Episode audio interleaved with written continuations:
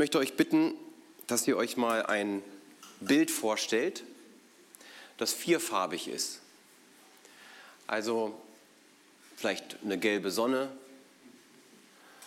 ein Baum, der grün ist und braun und noch den blauen Himmel vielleicht. Und ähm, jetzt nehmen wir ein, eine Farbe komplett aus diesem Bild raus. Dann ist dieses Bild unvollständig. Stellt euch irgendein Bild vor, was völlig bunt ist. Und dieses Bild, wenn ihr eine Farbe rausnehmt oder gar mehrere Farben rausnehmt, dass nur eine Farbe übrig bleibt, ist unvollständig. Es ist nicht das Bild, es ist nicht die Wahrheit. Und das gilt auch für diese Predigt. Diese Predigt, die ich hier heute halte, ist eine Farbe aus einem riesigen bunten Blumenstrauß. Und ich möchte euch bitten, dass ihr diese Predigt so seht, als ein Kuchenstück aus einem riesengroßen Kuchen. Weil dieses Thema, was ich heute hier habe, ist so groß, das ist, äh, das ist innerhalb einer Predigt, innerhalb eines Lebens nicht zu abzuschließen.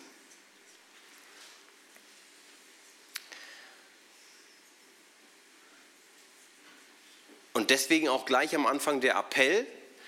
Ich möchte, also ich wünsche mir, dass diese Predigt mit diesem Thema, also nicht diese konkrete Predigt, sondern das Thema, Anlass gibt für ein,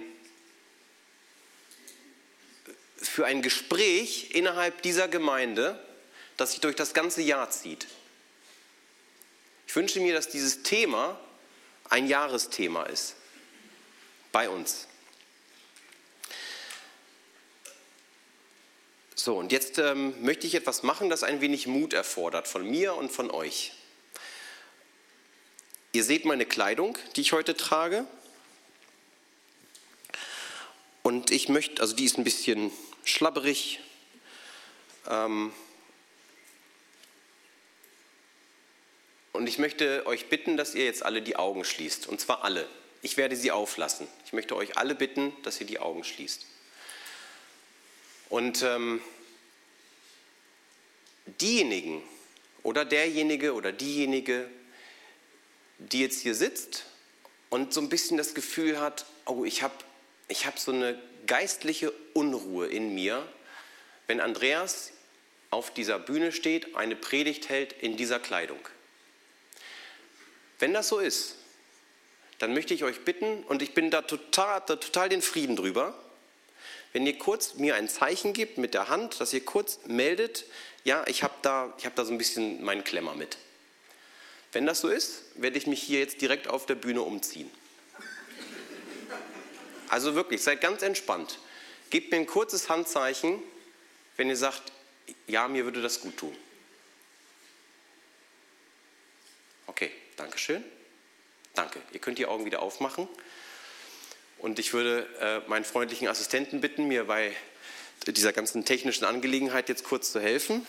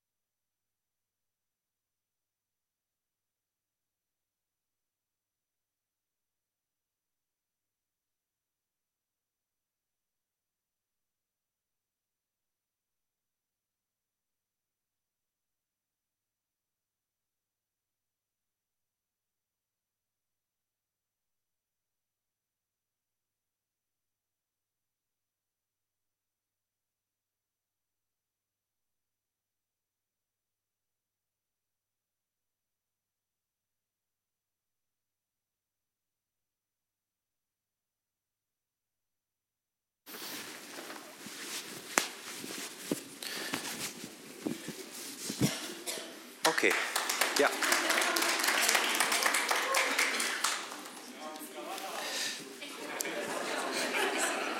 Krawatte? Stimmt, aber die habe ich, habe tatsächlich eine zu Hause, aber gut. Also ich will da jetzt auch keinen Klamauk draus machen. Ich möchte das ernst nehmen und deswegen habe ich das auch getan. Ähm und im Laufe der Predigt wird sich zeigen, was das Ganze jetzt eigentlich soll.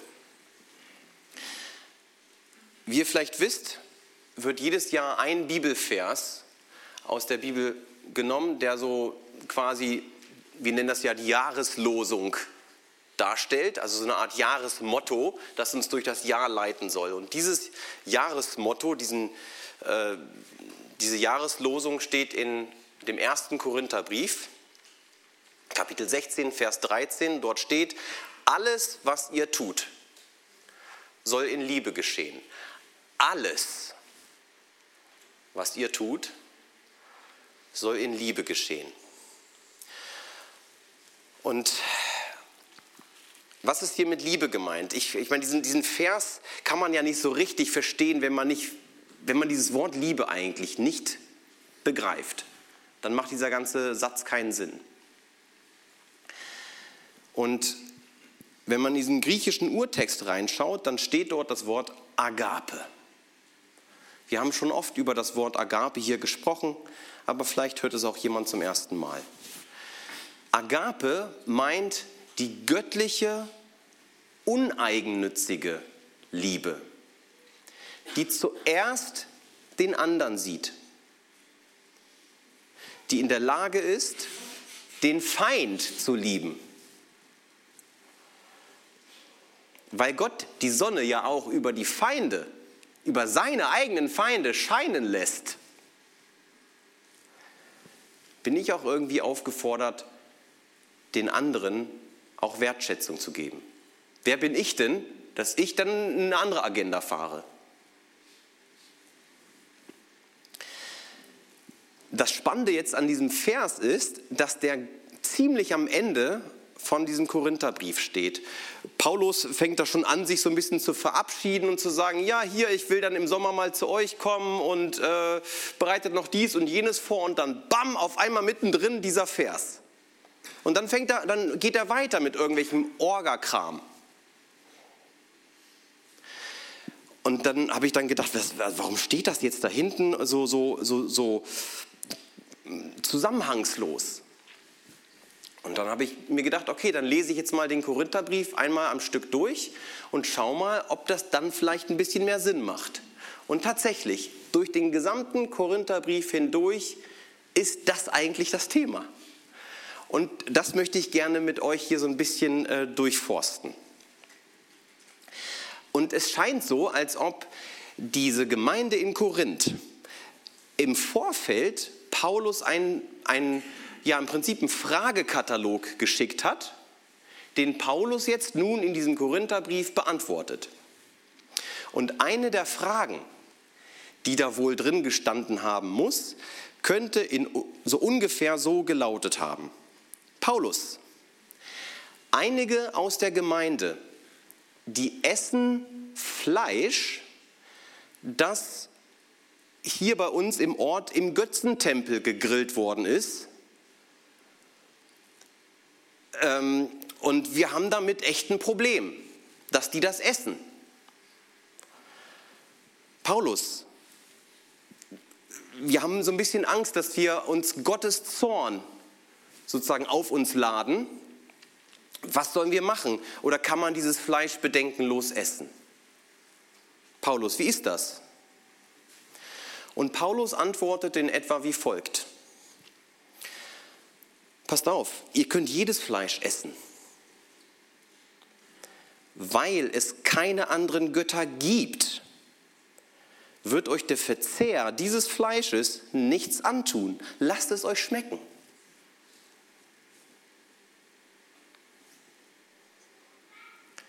Aber ich empfehle euch, dieses Fleisch nicht zu essen, weil es für eure Glaubensgeschwister in der Gemeinde eine Belastung darstellt.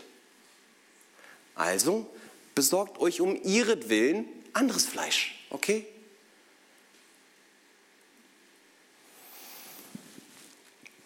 So, und dann habe ich darüber nachgedacht, über diese Stelle und, und habe gedacht, Mensch, warum haben die sich, diese Leute aus der Gemeinde eigentlich dieses Fleisch besorgt? Warum gerade aus diesem Tempel da dieses Fleisch? Und ich habe jetzt nicht so wahnsinnig viel Fantasie, aber ich bin dann so auf zwei Gründe gekommen. Also entweder war es billig oder leckerer als das, was man so sonst beim Aldi da damals, sage ich mal, hätte bekommen können, im normalen Markt. Ja? Und wenn jetzt diese Leute, die dieses Fleisch sich besorgt haben, ähm, auf Paulus hören, dann würden sie ja auf einen oder beide Vorteile, nämlich den günstigen Preis und den guten Geschmack, verzichten. Sie würden darauf verzichten. Für den anderen oder die anderen, die damit ein Problem haben. Sie opfern ihren Vorteil für denjenigen, der da eine Belastung spürt. Und das ist Agape. Eine Liebe, die nicht den eigenen Vorteil sieht, sondern die Bedürfnisse des anderen zuerst sieht. Nicht nur sie, aber zuerst. Ich habe euch einen Satz mitgebracht, der lautet, verzichte auf deinen Vorteil, damit es deinem Nächsten gut geht. Verzichte auf deinen Vorteil, damit es deinem Nächsten gut geht.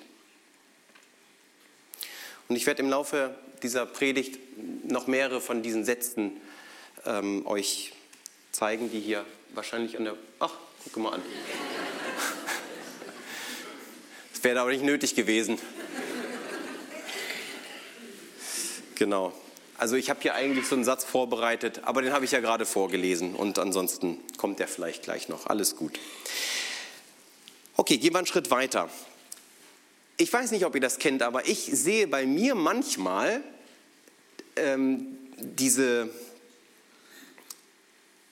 oder ich entdecke bei mir manchmal, dass ich Wörter oder Sprache, Mimik, Gestik von anderen Leuten übernehme und bei mir so entdecke. Und ich dann ja eigentlich feststelle, Mensch, das sind so Leute, die ich eigentlich cool finde, die ich so ein bisschen bewundere und dann übernehme ich mir so manchmal so kleine Häppchen von denen. Ich weiß nicht, ob ihr das kennt, aber ich kenne das von mir, dass dann manchmal so eine kleinen Elemente bei mir auftauchen. Ich lasse mich dann gerne von anderen prägen, weil ich die ja irgendwie bewundere und zu den Menschen aufschaue, weil sie mir Vorbild sind in irgendeiner Art und Weise. Ich merke auch, dass ich präge. Dummerweise merke ich das oft bei meinen negativen Eigenschaften. Ich merke das bei meiner Frau und bei meinen Kindern, dass die Dinge tun, die ich an mir selbst nicht mag. Ja, und das ärgert mich dann noch mehr und naja, ihr kennt das ja eventuell. Aber ich, was ich sagen will, ist, dass wir lassen uns prägen und wir prägen. In, in jedem Wort, in jedem Blick, in allem Tun. Wir prägen immer. Und deshalb ist es so klug, auf das zu hören, was Gott uns durch Paulus im Korintherbrief sagt. Alles, was ihr tut, geschehe in Liebe. Wenn es also stimmt, dass ich oder wir uns gegenseitig mit unserem Verhalten prägen, dann sind wir ziemlich gut beraten, auf diesen Satz zu hören.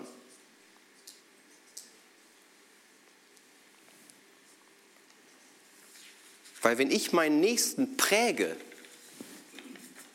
durch Liebe, prägt er wieder andere. Und wenn jetzt jeder so handeln würde, dann hätten wir nächste Woche Frieden auf Erden.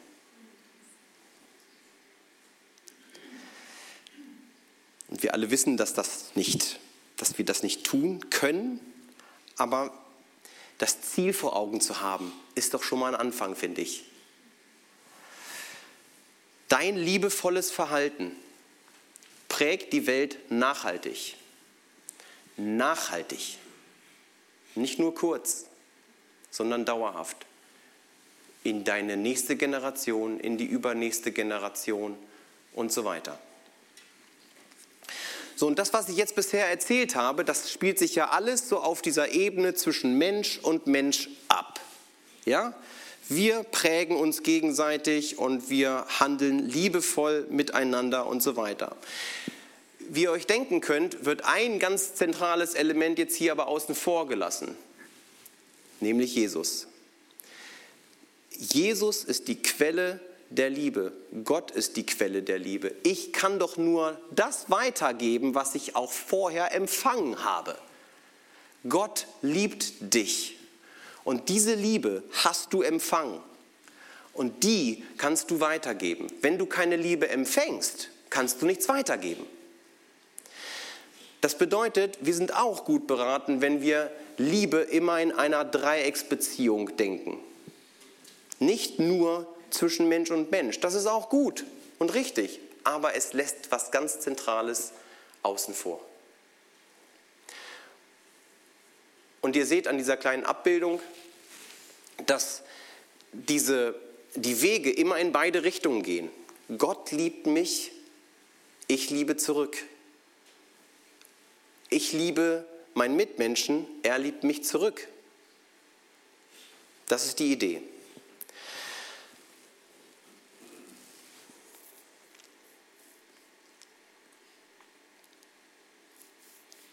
Und jetzt ist das auch nicht alles.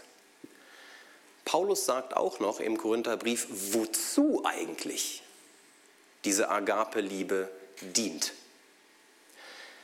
Agape-Liebe ist kein Selbstzweck. Sie ist nicht für sich selbst da, sondern Paulus betont mehrfach im Korintherbrief, dass diese Liebe gelebt werden soll, um den anderen für Jesus zu gewinnen. Sie hat einen Zweck.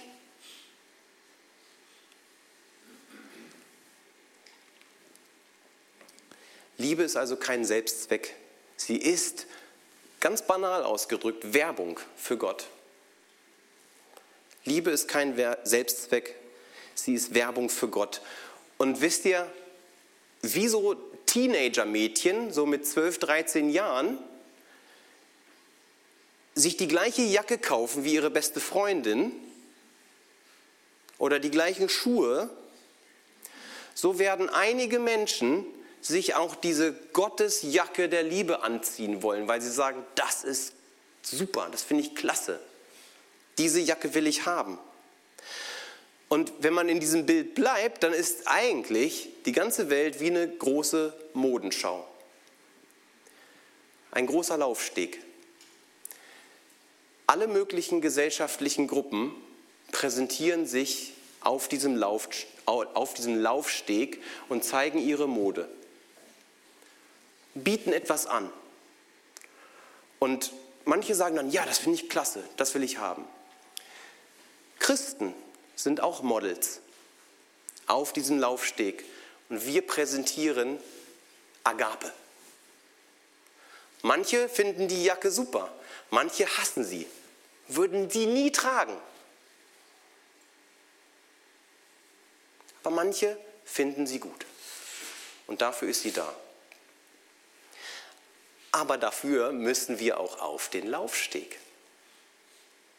Wir können nicht unten im Publikum sitzen bleiben, sondern wir müssen drauf und zeigen. Jesus sagt selbst, dass unser Handeln in der Welt sichtbar werden soll. Wir machen Werbung für Gott wenn ihr, oder ich denke jetzt zurück an früher, wo wir äh, sozusagen Plakate geklebt haben. Ich habe früher in einer Band gespielt und dann haben wir dann immer überall in Wolfsburg Plakate hingehängt, damit sie alle zum Konzert kommen. Die hängt man dahin, wo man sie sieht. Ja, und wenn ich, äh, manchmal habe ich das Gefühl, dass wir so unsere, unsere Plakate, die wir haben, so ein bisschen unter den Stuhl kleben und ähm, niemand sie sieht. Das ist so ein bisschen ein Bild davon, dass wir uns in unserer Gemeinde, da haben wir uns alle lieb. Aber nach außen hin haben wir da manchmal unsere Schwierigkeiten. dann sind wir aber auch nicht besser als andere in unserer Liebe.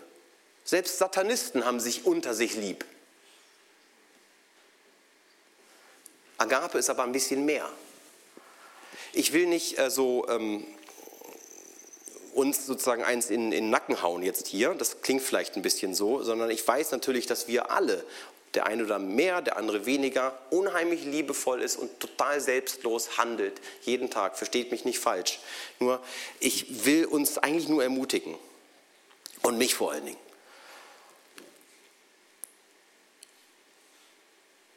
Und jetzt sagen manche, das kenne ich auch, ich, ich bete schon so lange, dass Gott mir doch diese Kraft oder diesen Geist schenken möge, dass ich diese Liebe so verteilen kann. Das kenne ich auch. Und in der Bibel heißt es auch, dass Gott uns diesen Geist schenken will und wird. Ja, richtig. Aber Liebe ist auch eine Entscheidung.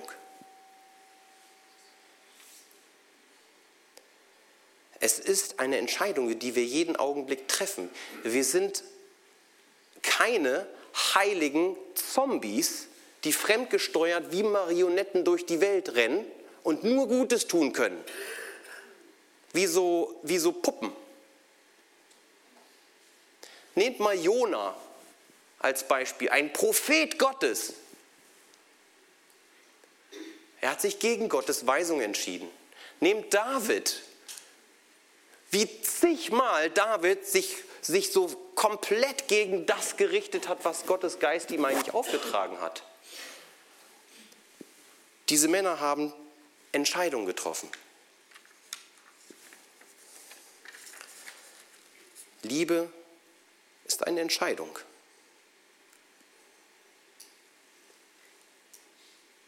Und ich möchte das ja auch. Ich weiß, so selbstlos zu handeln wie Jesus ist richtig.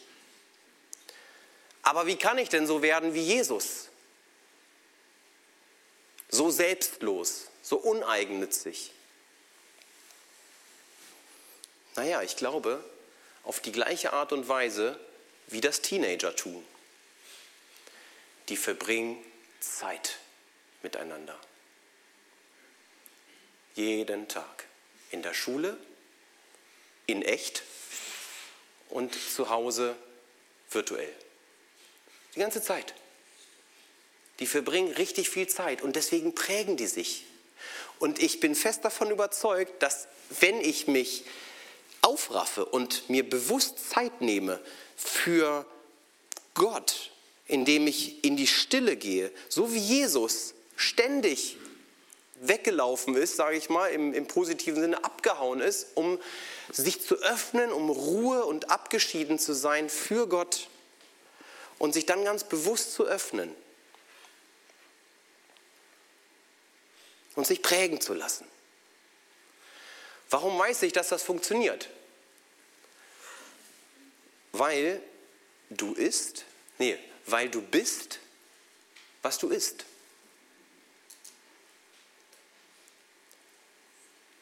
Das, womit du deine Seele fütterst, wird in dir stärker.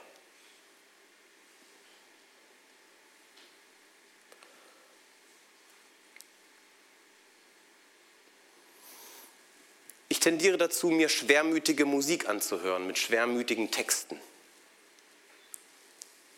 Ich merke, ich werde schwermütig. Jahrelang. Wenn du wie ich als Kind gelernt hast, vor den Russen Angst zu haben, hast du Angst vor Russen. Kennt ihr das vielleicht noch, so meinen Jahrgang oder auch die Älteren? Immer wenn irgendwo ein Flugzeug flog oder ein Hubschrauber, dann haben wir Kinder aus Spaß immer so gesagt, die Russen kommen. Das prägt. Oder vielleicht hast du gelernt über asoziale Medien, dass dir Leute jeden Tag sagen, was dir eigentlich fehlt. So toll sind die anderen. Guck dich mal an. Das prägt dich. Oder wenn du gelernt hast, die Amerikaner zu hassen, dann hast du die Amerikaner.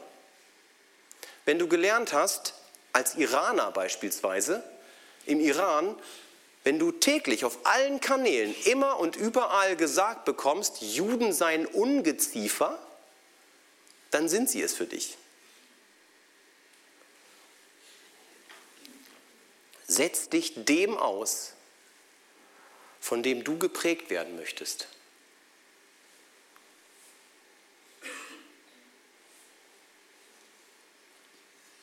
Setz dich dem aus, von dem du geprägt werden möchtest. Triff eine Entscheidung.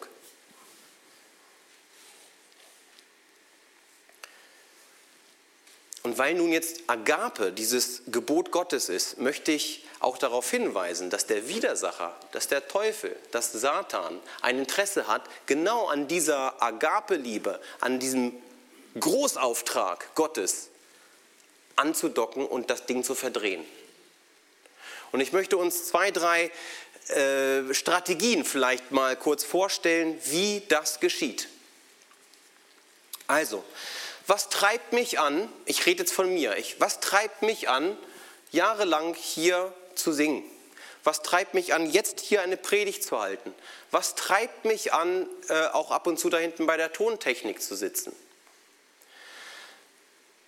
Brauche ich den Beifall? Brauche ich das Schulterklopfen? Möchte ich die Anerkennung? Möchte ich gesehen werden? Möchte ich die Liebe?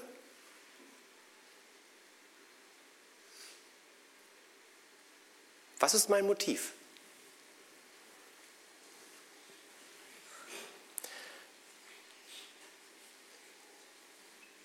Und was ist, wenn ich kein Lob bekomme? Was ist, wenn das wegbleibt? Was ist eigentlich, wenn, wenn das, wovon ich so zehre, eure Anerkennung, plötzlich wegbleibt? Dann wächst in mir Frust und Enttäuschung und Bitterkeit und Wut und, und all das. Und was folgt daraus? Daraus folgt, ich kaufe mir eine noch teurere Gitarre, ich nehme noch mehr Gesangsunterricht, ich nehme noch mehr Rhetorikseminare, die noch teurer sind als das davor. Und dann habe ich kein Geld mehr, um das Auto reparieren zu lassen oder mit meinen Kindern in den Urlaub zu fahren. Und dann treibe ich mich aufgrund meines Begehrens in den Ruin. Das ist keine Liebe das ist verdreht. Und die Verdrehung erkennt man dann an den Früchten.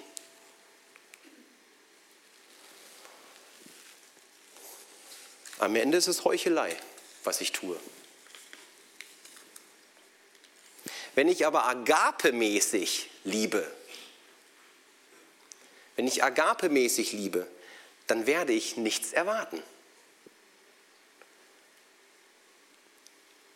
Und wenn ich nichts erwarte oder begehre, ja, dann werde ich auch nicht frustriert und enttäuscht und bitter.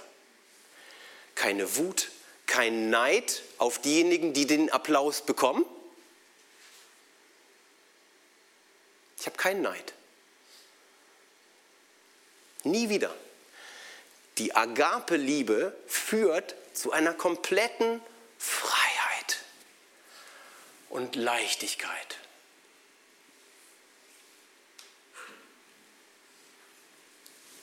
Ich bin frei. Durch die Liebe. Und kennt ihr das? Manchmal erkaufen wir uns auch die Zuneigung der anderen.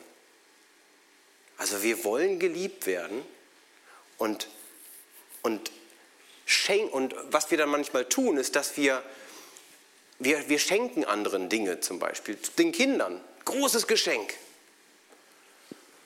Und dann frage ich mich manchmal, warum schenke ich das eigentlich? Schenke ich das komplett selbstlos? Oder schenke ich das vielleicht, weil ich mir als Vater so sehr wünsche, auch von meinen Kindern geliebt zu werden? Was ist denn das für ein Geschenk?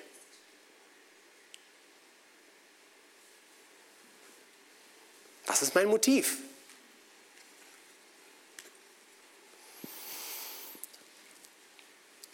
Dann möchte ich noch zur Leistungsliebe kommen. Auch eine Verdrehung von Agape-Liebe, Leistungsliebe. Liebe, die ich nur dann gebe, wenn du artig bist. Also so als Eltern ist das leicht, das liebeartige Kind mit Liebe und Zuneigung zu überschütten. Das freche Kind mit Liebe und Zuneigung zu, zu überschütten, ist schwer. Aber wenn ich, das, wenn ich das aber trainiere, dann trainiere ich dem Kind auch eine gewisse Art von ja, Leistungsliebe an. Ah ja, ich bin geliebt, dann, also wenn äh, Mama und Papa haben mich lieb, wenn ich immer brav und artig bin. Was trainiere ich dem Kind dann eigentlich für ein Gottesbild an? Ah, Gott hat mich nur dann lieb, wenn ich auch lieb und artig bin. Das ist Verdrehung. Und ich will ja nicht immer überall den Teufel an die Wand malen. Ich will uns nur bewusst machen, dass es diese Fallen gibt. Und lasst uns darüber nachdenken. Und ich, noch einmal, ich würde mir wünschen, dass wir dieses Thema ein bisschen groß machen, auch vielleicht für dieses Jahr, weil es die Jahreslosung ist. Und mal darüber nachdenken, wie gehen wir miteinander um? Was sind meine Motive?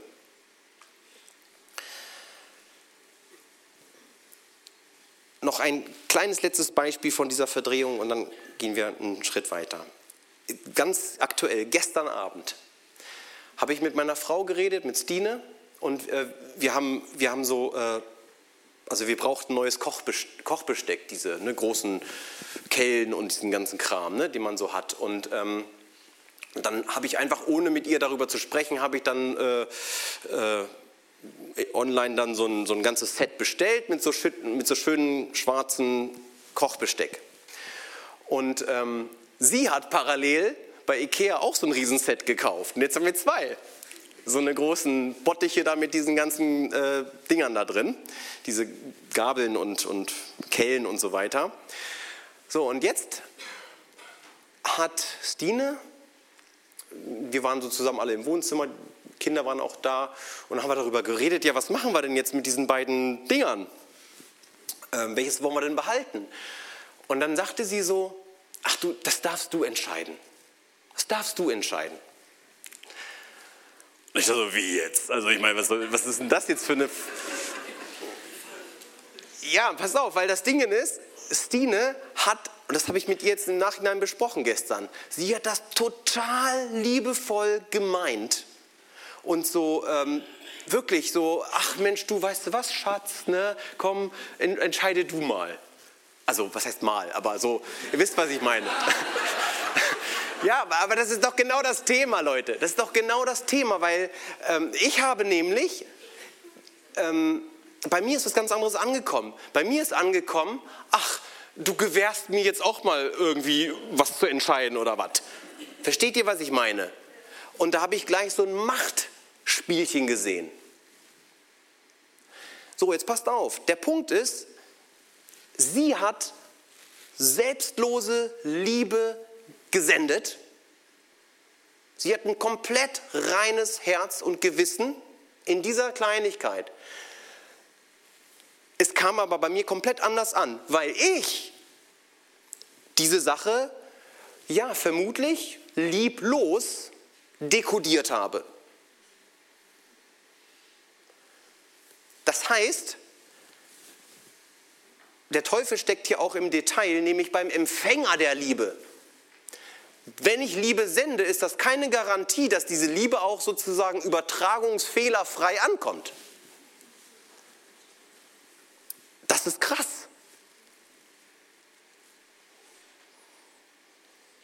Deswegen sind es beide.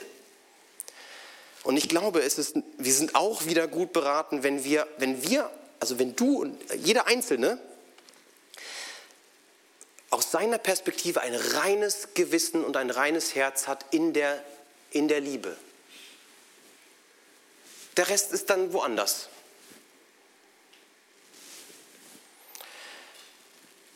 Also, nächster Merksatz. Der Teufel missbraucht Liebe, indem er uns egoistische Motive untermischt.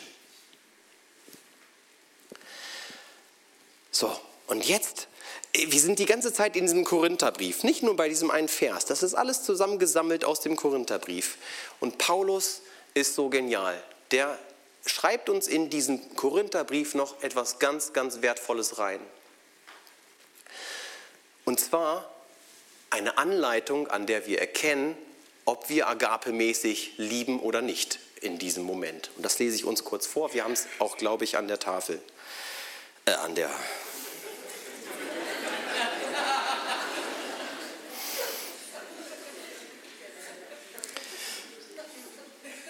Ich kündige bald.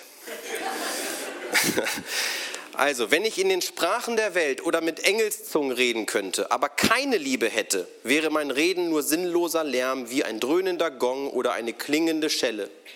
Wenn ich die Gabe der Prophetie hätte, wüsste alle Geheimnisse und jede, hätte jede Erkenntnis, und wenn ich einen Glauben hätte, der Berge versetzen könnte, aber keine Liebe hätte, so wäre ich nichts.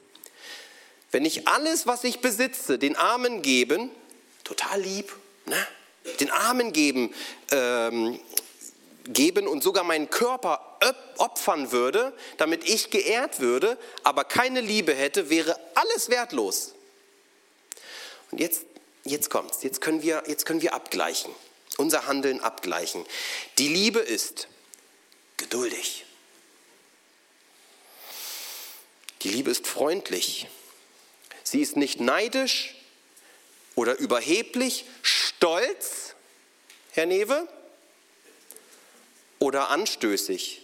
Und das ist mein, jetzt kommt mein Lieblingskriterium, das ist so für heute hier der Fokus. Die Liebe ist nicht selbstsüchtig. Ich glaube, das ist der, ja, für mich der wichtigste Punkt. Die Liebe ist nicht selbstsüchtig. Sie lässt sich nicht reizen und wenn man ihr Böses tut, trägt sie es nicht nach. Sie freut sich niemals über Ungerechtigkeit, sondern freut sich immer an der Wahrheit. Die Liebe erträgt alles, verliert nie den Glauben, bewahrt stets die Hoffnung und bleibt bestehen, was auch geschieht. Ich weiß, da sind eine Menge Sachen drin, womit wir auch so unsere Kämpfe haben. Ich will aber tatsächlich diese Selbstsucht herausstellen und ja, da den Fokus drauf setzen.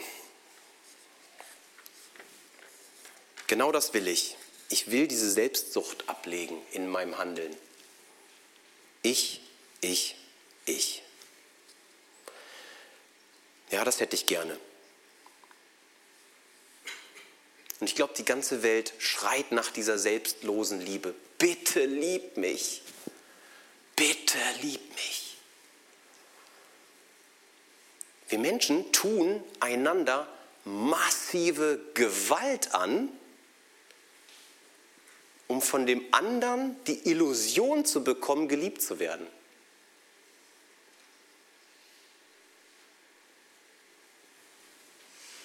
Bitte belüg mich und sag, dass du mich liebst. Hier gebe ich dir Geld dafür.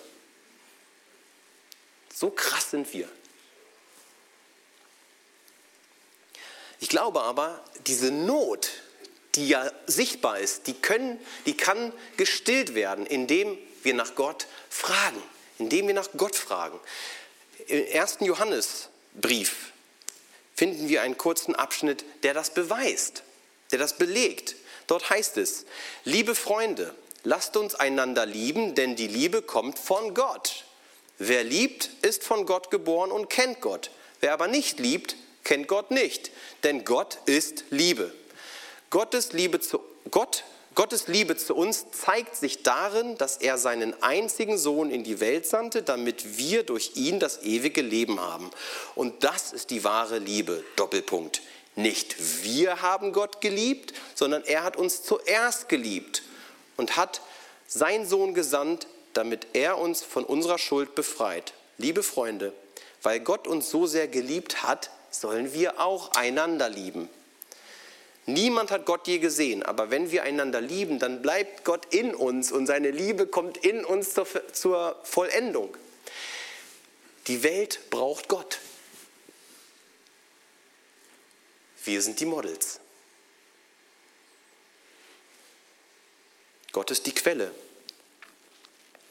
Lasst uns tanken gehen. Lasst uns in unserem stillen Kämmerlein täglich tanken gehen und unseren Liebestank auffüllen lassen von Gott in der Ruhe, in der Stille. Betank dich mit Gottes Liebe. Such dir Verse raus, in denen steht, wie sehr Gott dich liebt. Und präg sie dir ein. Sag sie dir laut vor. Betank dich mit Gottes Liebe. Und dann fahr los mit deinem vollgetankten Auto und verteil.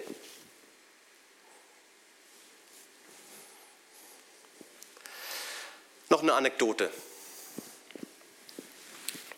Ich habe vor, weiß nicht, zwölf Jahren oder so, zehn Jahren von einem Schulleiter gehört. Der hatte große Probleme an seiner großen Schule mit ähm, so Mobbing und Schülergewalt und solche Sachen. Und ähm, der hat dann daraufhin eine Regel in dieser Schule eingeführt. Und diese Regel lautete, die älteren Schüler sollen den jüngeren Schülern die Tür aufhalten. Völlig behämmerte Regel. Stellt euch das mal vor an der Schule, aber es ist ein echtes Beispiel. Ja, die sind da zigtausend Türen immer in so einer großen Schule. Die Älteren halten den Jüngeren die Türen auf. Ich habe keine Ahnung, wie dieser äh, Schulleiter den Schülern, äh, die Schüler dazu gebracht hat, das zu tun, gerade an der Schule. Irgendwie hat das geschafft. Das Resultat war, innerhalb eines Jahres war diese Mobbing- und Gewaltproblematik drastisch gesunken. Was will ich damit sagen? Jemandem die Tür aufzuhalten, heißt, auf einen Vorteil zu verzichten, nämlich als Erster da zu sein, wo ich hin will, vor dem. Zum Beispiel jetzt gleich. Der Gottesdienst ist gleich vorbei. Wir gehen in die Cafeteria, freuen uns auf einen Kaffee. Ich habe Bock auf Kaffee. So, und dann, äh, ich, pass auf, ich halte die Tür auf, lass dich vor. Sollst du zuerst deinen Kaffee haben. Lass uns das doch mal machen. Jetzt gleich. Wenn ihr jetzt rausgeht und die Situation so entsteht, haltet euch mal die Tür auf. Irgendeiner muss dann natürlich gehen, ja? Aber versteht ihr, was ich meine, ja? Lasst uns das doch mal üben. Und wisst ihr was? Wisst ihr was? Wir sagen in der deutschen Sprache doch Liebe üben, oder? Man übt Liebe. Und ich glaube, das sollten wir tun. Ich glaube, wir sollten das üben. Ich sollte das üben. Stine kann das bestätigen. Ich bin so ein bisschen ja, so ein Ego-Typ. Ich kipp mir immer zuerst den Kaffee rein. Ja, ich bin da nicht so, hab das irgendwie nicht so drin. Ich muss das üben. Lasst uns das doch heute mal üben. Haltet euch die Tür auf und die, die so ein bisschen schon auf dem zweiten Level sind, die kippen den anderen zuerst den Kaffee ein und, und sich zu, äh, zum Schluss auf die Gefahr hin, dass ihr nichts abbekommt. Das, versteht, das ist ein, wirklich ein praktisches Beispiel. Auf den eigenen Vorteil zu verzichten, damit die Tasse des anderen voll ist.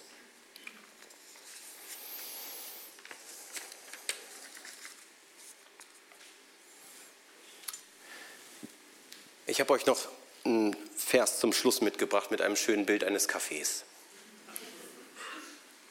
Was immer ihr esst oder trinkt, wie jetzt gleich den Kaffee, tut das zur Ehre Gottes. Das heißt, selbst wenn ihr gemeinsam Kaffee trinkt, macht dabei Werbung für Gott. Also los.